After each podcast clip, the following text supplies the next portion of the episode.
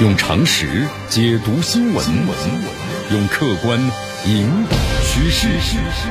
今日话题，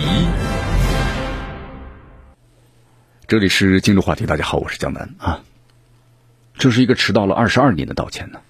我们说这是一个让北约呢很尴尬的道歉啊。其实江南昨天呢搜了一下这个新闻，特别是国际主流媒体啊，基本上都没有报道，被遗忘了。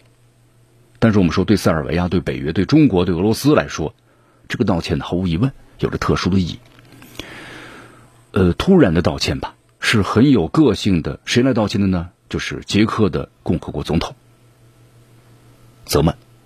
你看，在这个五月十八号的时候啊，与会就是来访的这个塞尔维亚总统武契奇见面的时候，泽曼呢动了感情。他说，捷克呢，在一九九九年当时参加了北约啊轰炸南联盟，向武契奇的道歉。同时请求塞尔维亚人民的原谅。曼泽他是这么说：“他说这件事情多少年来一直呢困扰着他，拷问着他的心灵。你看，在这个一九九九年三月十二号的时候，捷克呀被批准的加入北约。一个多星期之后的三月二十四号呢，北约在没有安理会授权的情况之下，我们说当时的轰炸了南联盟。那么泽曼呢，当时是捷克的总理。按照他的说法呀，捷克是最后一个同意空袭的北约国家。”当时他拼命的想寻求伙伴，反对这个北约空袭，但是呢孤掌难鸣。但这呢不能成为借口，因为当时的捷克缺乏勇气。现在啊，塞尔维亚总统来了，还带着捷克人民最需要的疫苗。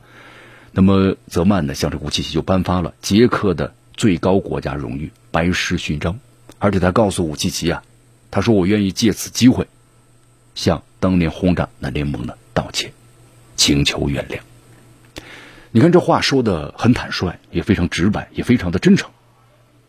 看了这个这则新闻啊，同样很有个性的武契奇呢，似乎有点这个震撼。他当时很感慨的这么说的：“说还没有人说过类似的话。塞尔维亚人呢，将这个永远感激泽曼的道歉。我们说这个历史啊，到现在为止呢，似乎已经翻过一页了。但是有一点，历史呢是不能够别忘记的。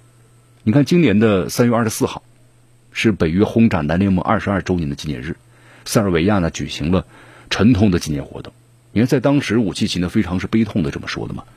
一九九九年的春天，在没有联合国安理会的批准之下，对一个主权国家悍然发动了袭击，而至今呢没有人对此负责。十九个军事大国对一个小国进行了肆意的侵略，那才是最大的罪行。没有人对两千五百名无辜的平民遇害的负责，没有人对六千多名的伤者负责。你看，当时这个空袭啊，其实一共是七十八天。我们说这个空袭给南联盟造成了非常致命的后果，因为在这个北约狂轰乱炸之下，南联盟最后呢不得不屈服了。科索沃我们说取得了世上的独立，南联盟呢后来也解体了，分裂成了塞尔维亚和黑山共和国。武契奇当时就表示啊，二十二年后的今天，塞尔维亚选择了宽恕，但身为总统呢，他不可忘记。那么对于咱们中国来说的话，那也是一场难忘的战争，因为在这场战争之中，中国驻南联盟的大使馆也被美国导弹摧毁了。对吧？我们的三名中国记者不幸的罹难。那么使馆呢，在国际上都被认为是一国的领土。对于一个使馆的攻击，我们说是对一个国家主权的公然的侵犯。那么这就是当时呢震惊世界的炸馆事件。银河号事件、炸馆事件和南海的撞击事件，是咱们中国改革开放之后啊，让我们中国人非常屈辱和痛心的三大事件。尤其是后两件炸馆和南海撞击，我们中国人还付出了生命的代价。那么在炸馆事件爆发之后呢，我们说为了让这个北约和美国道歉，中美展开了激烈的外交斗争。往事不堪回首啊！还记得当年曾经愤怒抗议的学生，可能现在早已为人父母了。那么当年出生的孩子都已长大成人了。但是北约我们说没有解散，屈辱永远无法忘记啊！警钟是必须长鸣的。在今年三月二十六号。在被问到北约空袭南联盟事件的时候啊，咱们中国外交部的发言人华春莹呢说了这么一番话。他说：“北约现在跟中国呢有点较劲。三天前北约的外长这会议上啊，他们把中国称为是挑战。那么中方想提醒北约，你北约还欠着中国人民的血债。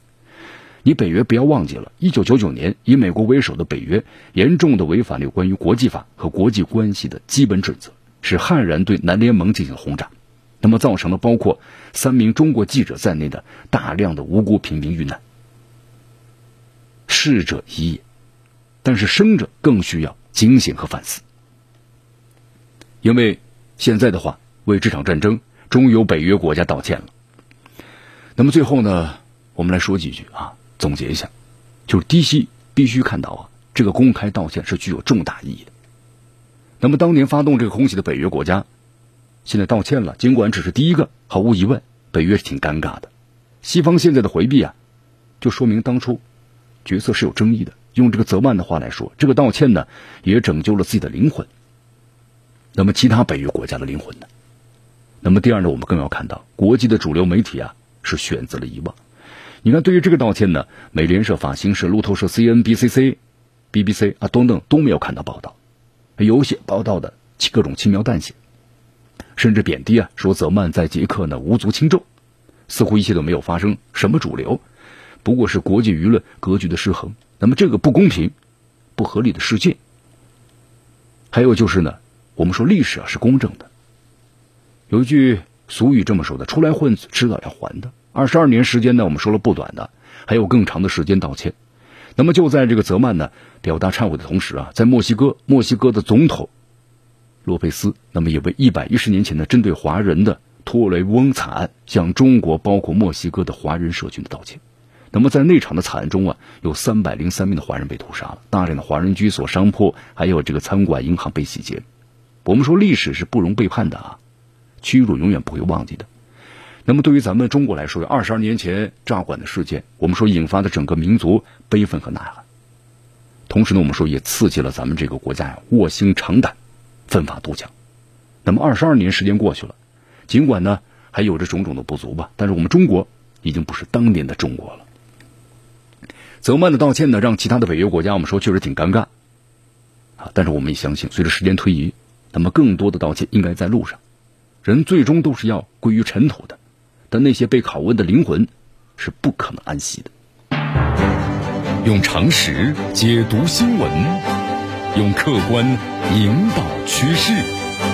今日话题。